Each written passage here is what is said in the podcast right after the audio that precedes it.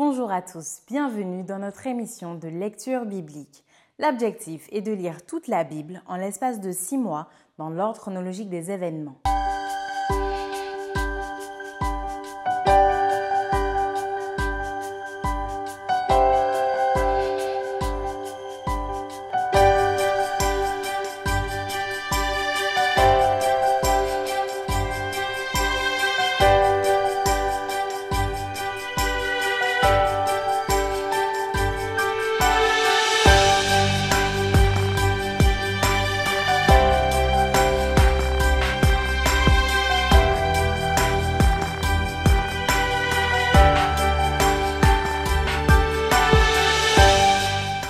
Cette émission vous est proposée par l'Église adventiste du 7e jour d'Évry.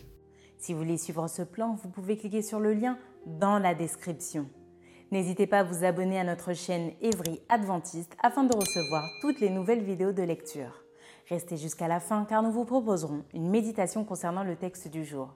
Et n'hésitez pas à poser toutes vos questions dans les commentaires.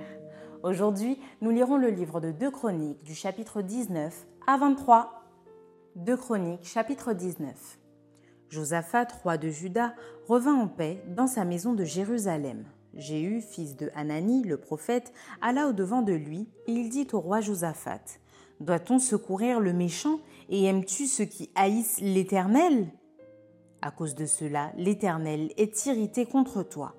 Mais il s'est retrouvé de bonnes choses en toi, car tu as fait disparaître du pays les idoles, et tu as appliqué ton cœur à chercher Dieu. Josaphat resta à Jérusalem, puis il fit encore une tournée parmi le peuple, depuis Beersheba jusqu'à la montagne d'Éphraïm, et il les ramena à l'Éternel, le Dieu de leur père. Il établit des juges dans toutes les villes fortes du pays de Juda, dans chaque ville. Et il dit aux juges, Prenez garde à ce que vous ferez, car ce n'est pas pour les hommes que vous prononcerez des jugements, c'est pour l'Éternel qui sera près de vous quand vous les prononcerez. Maintenant que la crainte de l'Éternel soit sur vous.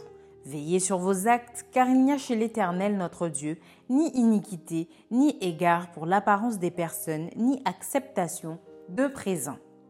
Quand on fut de retour à Jérusalem, Josaphat y établit aussi, pour les jugements de l'Éternel et pour les contestations des Lévites, des sacrificateurs et des chefs de maison paternelle d'Israël. Et voici les ordres qu'il leur donna. Vous agirez de la manière suivante, dans la crainte de l'Éternel, avec fidélité et avec intégrité du cœur. Dans toute contestation qui vous sera soumise par vos frères, établis dans leur ville relativement à un meurtre, à une loi, à un commandement, à des préceptes et à des ordonnances, vous les éclairerez afin qu'ils ne se rendent pas coupables envers l'Éternel et que sa colère n'éclate pas sur vous et sur vos frères. C'est ainsi que vous agirez et vous ne serez point coupables. Et voici, vous avez à votre tête Amaria, le souverain sacrificateur pour toutes les affaires de l'Éternel, et Zébadia, fils d'Ismaël, chef de la maison de Juda, pour toutes les affaires du roi. Et vous avez devant vous des Lévites comme magistrats. Fortifiez-vous et agissez, et que l'Éternel soit avec celui qui fera le bien. De Chroniques, chapitre 20. Après cela, les fils de Moab et les fils d'Amon et avec eux des Maonites marchèrent contre Josaphat pour lui faire la guerre. On vint en informer Josaphat en disant Une multitude nombreuse s'avance contre toi depuis l'autre côté de la mer, depuis la Syrie, et ils sont à Hatzatson Tamar qui est en Engedi. Dans sa frayeur, Josaphat se disposa à chercher l'Éternel et il publia un jeûne pour tout Juda. Judas s'assembla pour invoquer l'Éternel, et l'on vint de toutes les villes de Juda pour chercher l'Éternel. Josaphat se présenta au milieu de l'assemblée de Juda et de Jérusalem, dans la maison de l'Éternel, devant le nouveau parvis. Et il dit Éternel, Dieu de nos pères, n'es-tu pas Dieu dans les cieux, et n'est-ce pas toi qui domines sur tous les royaumes des nations? N'est-ce pas toi qui as en main la force et la puissance, et à qui nul ne peut résister? N'est-ce pas toi, ô notre Dieu, qui as chassé les habitants de ce pays devant ton peuple d'Israël et qui l'as donné pour toujours à la postérité d'Abraham qui t'aimait? Ils l'ont habité, ils t'y ont bâti un sanctuaire pour ton nom en disant S'il nous survient quelque calamité, l'épée, le jugement, la peste ou la famine, nous nous présenterons devant cette maison et devant toi, car ton nom est dans cette maison. Nous crierons à toi du sein de notre détresse, et tu exauceras, et tu sauveras.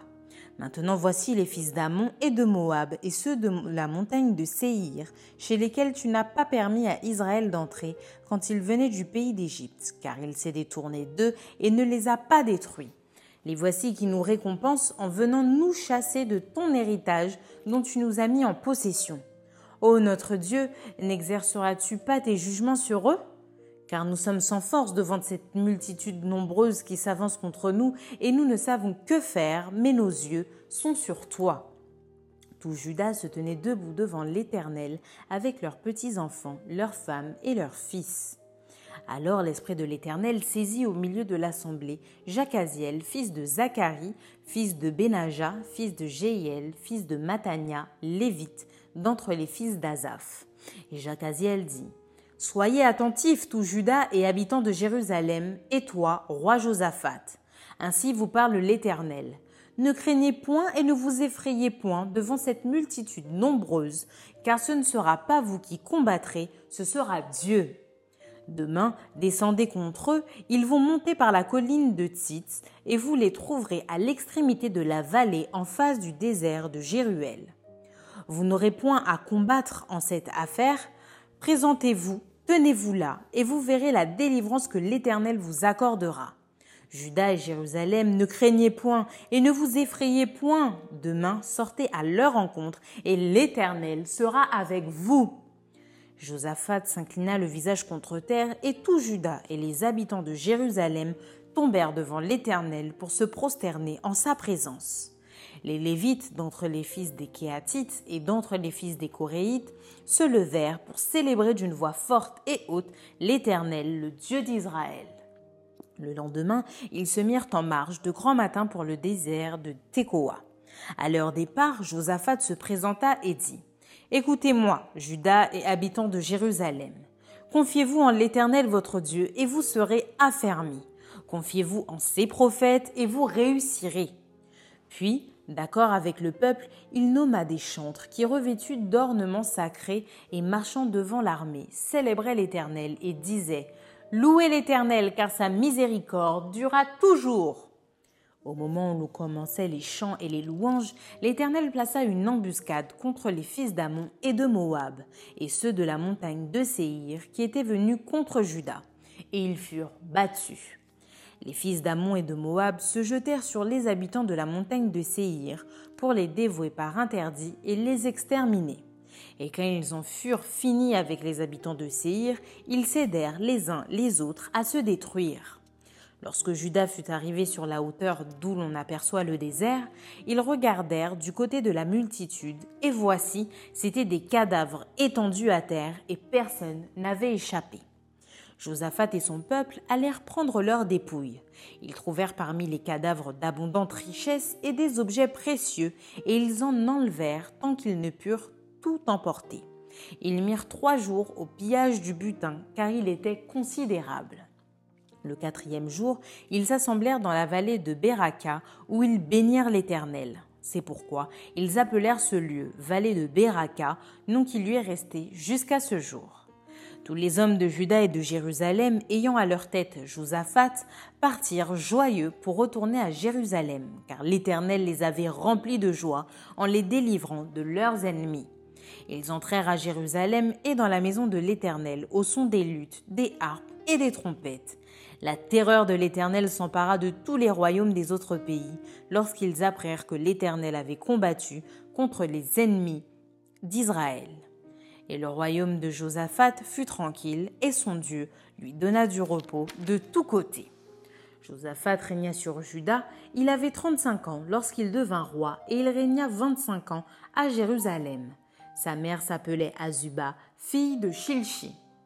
Il marcha dans la voie de son père Asa et ne s'en détourna point, faisant ce qui est droit aux yeux de l'Éternel. Seulement les hauts lieux ne disparurent point et le peuple n'avait point encore leur cœur fermement attaché au Dieu de ses pères. Le reste des actions de Josaphat, les premières et les dernières, cela est écrit dans les mémoires de Jéhu, fils de Hanani, lesquels sont insérés dans le livre des rois d'Israël. Après cela, Josaphat, roi de Juda, s'associa avec le roi d'Israël, Acasia, dont la conduite était impie. Ils s'associaient avec lui pour construire des navires destinés à aller à Tarsis et ils firent les navires à Edjon-Géber. Alors Eliezer, fils de Dodava, de Marécha, prophétisa contre Josaphat et dit Parce que tu t'es associé avec Acasia, l'Éternel détruit ton œuvre. Et les navires furent brisés et ne purent aller à Tarsis. 2 Chroniques, chapitre 21.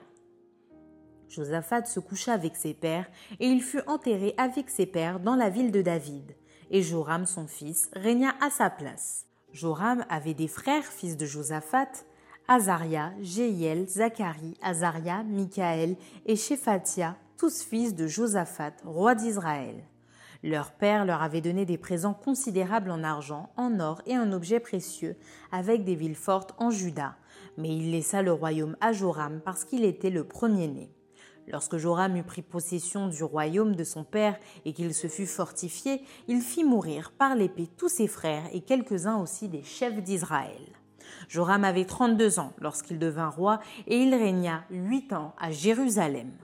Il marcha dans la voie des rois d'Israël comme avait fait la maison d'Achab, car il avait pour femme une fille d'Achab, et il fit ce qui est mal aux yeux de l'Éternel. Mais l'Éternel ne voulut point détruire la maison de David à cause de l'alliance qu'il avait traitée avec David et de la promesse qu'il avait faite de lui donner toujours une lampe à lui et à ses fils. De son temps, Édom se révolta contre l'autorité de Juda et se donna un roi. Joram partit avec ses chefs et tous ses chars. S'étant levé de nuit, il battit les Édomites qui l'entouraient et les chefs des chars. La rébellion d'Édom contre l'autorité de Juda a duré jusqu'à ce jour. Ibna se révolta dans le même temps contre son autorité parce qu'il avait abandonné l'Éternel, le Dieu de ses pères. Joram fit même des hauts lieux dans les montagnes de Juda. Il poussa les habitants de Jérusalem à la prostitution et il séduisit Juda. Il lui vint un écrit du prophète Élie disant Ainsi parle l'Éternel, le Dieu de David ton père parce que tu n'as pas marché dans les voies de Josaphat ton père et dans les voies d'Azar roi de Juda, mais que tu as marché dans la voie des rois d'Israël, parce que tu as entraîné à la prostitution Juda et les habitants de Jérusalem, comme l'a fait la maison d'Achab à l'égard d'Israël, et parce que tu as fait mourir tes frères meilleurs que toi, la maison même de ton père, voici, l'Éternel frappera ton peuple d'une grande plaie, tes fils, tes femmes et tout ce qui t'appartient et toi, il te frappera d'une maladie violente, d'une maladie d'entrailles qui augmentera de jour en jour, jusqu'à ce que tes entrailles sortent par la force du mal. Et l'Éternel excita contre Joram l'esprit des Philistins et des Arabes qui sont dans le voisinage des Éthiopiens. Ils montèrent contre Juda, y firent une invasion, pillèrent toutes les richesses qui se trouvaient dans la maison du roi et emmenèrent ses fils et ses femmes, de sorte qu'il ne lui resta d'autre fils que Joachaz, le plus jeune de ses fils. Après tout cela, l'Éternel le frappa d'une maladie d'entrailles qui était sans remède. Elle augmenta de jour en jour, et sur la fin de la seconde année, les entrailles de Joram sortirent par la force de son mal. Il mourut dans de violentes souffrances, et son peuple ne brûla point de parfum en son honneur, comme il l'avait fait pour ses pères. Il avait trente-deux ans lorsqu'il devint roi, et il régna huit ans à Jérusalem. il s'en alla sans être regretté, et on l'enterra dans la ville de David, mais non dans les sépulcres des rois. 2 Chroniques, chapitre 22. Les habitants de Jérusalem firent régner à sa place Acasia, son plus jeune fils, car la troupe venue au camp avec les Arabes avait tué tous les plus âgés. Ainsi régna Acasia, fils de Joram, roi de Juda. Acasia avait quarante-deux ans lorsqu'il devint roi et il régna un an à Jérusalem. Sa mère s'appelait Athalie, fille d'Omri. Il marcha dans les voies de la maison d'Achab car sa mère lui donnait des conseils impies. Il fit ce qui est mal aux yeux de l'Éternel, comme la maison d'Achab, où il eut, après la mort de son père, des conseillers pour sa perte. Entraîné par leurs conseils, il alla avec Joram, fils d'Achab, roi d'Israël, à la guerre contre Azaël, roi de Syrie, à Ramoth en Galaad. Et les Syriens blessèrent Joram. Joram s'en retourna pour se faire guérir à Gisréel des blessures que les Syriens lui avaient faites à Rama lorsqu'il se battait contre Azaël, roi de Syrie. Azaria, fils de Joram, roi de Juda, descendit pour voir Joram, fils d'Achab, à Gisréel, parce qu'il était malade. Par la volonté de Dieu, ce fut pour sa ruine qu'Acasia se rendit auprès de Joram. Lorsqu'il fut arrivé, il sortit avec Joram pour aller au-devant de Jéhu, fils de Nimshi, que l'Éternel avait oint, pour exterminer la maison d'Achab. Et comme Jéhu faisait justice de la maison d'Achab, il trouva les chefs de Juda et les fils des frères d'Acasia, qui étaient au service d'Acasia, et il les tua. Il chercha Acasia et on le saisit dans Samarie où il s'était caché. On l'amena auprès de Jéhu et on le fit mourir. Puis ils l'enterrèrent car il disait C'est le fils de Josaphat qui cherchait l'Éternel de tout son cœur. Et il ne resta personne de la maison d'Acasia qui fût en état de régner. Athalie, mère d'Acasia, voyant que son fils était mort, se leva et fit périr toute la race royale de la maison de Juda. Mais Jochabet, fille du roi, prit Joas, fils d'Acasia, et l'enleva du milieu des fils du roi quand on les fit mourir. Elle le mit avec sa nourrice dans la chambre des lits. Ainsi, Jochebet, fille du roi Joram, femme du sacrificateur Jéhojada et sœur d'Acasia, le déroba au regard d'Athalie qui ne le fit point mourir. Il resta six ans caché avec eux dans la maison de Dieu, et c'était Athalie qui régnait dans le pays. 2 Chroniques, chapitre 23. La septième année, Jéhojada s'anima de courage et traita alliance avec les chefs de centaines. Azaria, fils de Jérocham, Ismaël, fils de Jokanan, Azaria, fils d'Obed, Maaseja, fils d'Adaja, et Elishaphat, fils de Zikri. Ils parcoururent Juda et ils rassemblèrent les Lévites de toutes les villes de Juda et les chefs de famille d'Israël. Et ils vinrent à Jérusalem. Toute l'assemblée traita alliance avec le roi dans la maison de Dieu. Et Jéhojada leur dit Voici, le fils du roi régnera comme l'Éternel l'a déclaré à l'égard des fils de David. Voici ce que vous ferez. Le tiers qui parmi vous entre en service le jour du sabbat, sacrificateur et lévite, fera la garde des seuils, un autre tiers se tiendra dans la maison du roi et un tiers à la porte de Gésod. Tout le peuple sera dans les parvis de la maison de l'Éternel. Que personne n'entre dans la maison de l'Éternel, excepté les sacrificateurs et les lévites de service. Ils entreront car ils sont saints, et tout le peuple fera la garde de l'Éternel. Les Lévites entoureront le roi de toutes parts, chacun les armes à la main, et l'on donnera la mort à quiconque entrera dans la maison. Vous serez près du roi quand il entrera et quand il sortira. Les Lévites et tout Judas exécutèrent tous les ordres qu'avait donnés le sacrificateur Jéhojada. Ils prirent chacun leurs gens, ceux qui entraient en service et ceux qui sortaient de service le jour du sabbat, car le sacrificateur Jéhojada n'avait exempté aucune des divisions. Le sacrificateur Jéhojada remit aux chefs de centaines les lances et les boucliers, grands et petits, qui provenaient du roi David et qui se trouvaient dans la maison de Dieu. Il fit entourer le roi en plaçant tout le peuple, chacun les armes à la main, depuis le côté droit jusqu'au côté gauche de la maison, près de l'autel et près de la maison. On fit avancer le fils du roi, on mit sur lui le diadème et le témoignage, et on l'établit roi. Et Jéhojada et ses fils loignirent, et ils dirent Vive le roi Athalie entendit le bruit du peuple accourant et célébrant le roi, et elle vint vers le peuple à la maison de l'Éternel. Elle regarda. Et voici, le roi se tenait sur son estrade à l'entrée. Les chefs et les trompettes étaient près du roi. Tout le peuple du pays était dans la joie et l'on sonnait des trompettes et les chantres avec les instruments de musique dirigeaient les chants de louange. Athalie déchira ses vêtements et dit Conspiration, conspiration alors le sacrificateur Jéhojada, faisant approcher les chefs de centaines qui étaient à la tête de l'armée, leur dit Faites-la sortir en dehors des rangs et que l'on tue par l'épée quiconque la suivra. Car le sacrificateur avait dit Ne la mettez pas à mort dans la maison de l'Éternel. On lui fit place et elle se rendit à la maison du roi par l'entrée de la porte des chevaux. C'est là qu'ils lui donnèrent la mort. Jéhojada traita entre lui tout le peuple et le roi, une alliance par laquelle il devait être le peuple de l'Éternel. Tout le peuple entra dans la maison de Baal et ils la démolirent. Ils brisèrent ses autels et ses images et ils tuèrent devant les autels Matan, prêtre de Baal. Jéhojada remit les fonctions de la maison de l'Éternel entre les mains des sacrificateurs, des Lévites, que David avait distribués dans la maison de l'Éternel pour qu'ils offrissent des holocaustes à l'Éternel, comme il est écrit dans la loi de Moïse, au milieu des réjouissances et des chants, d'après les ordonnances de David. Il plaça les portiers aux portes de la maison de l'Éternel, afin qu'il n'entrât aucune personne souillée de quelque manière que ce fût. Il prit les chefs de centaines, les hommes considérés, ceux qui avaient autorité parmi le peuple et tout le peuple du pays, et il fit descendre le roi de la maison de l'Éternel. Ils entrèrent dans la maison du roi par la porte supérieure, et ils firent asseoir le roi sur le trône royal. Tout le peuple du pays se réjouissait, et la ville était tranquille. On avait fait mourir Athalie par l'épée. Maintenant, place à la méditation.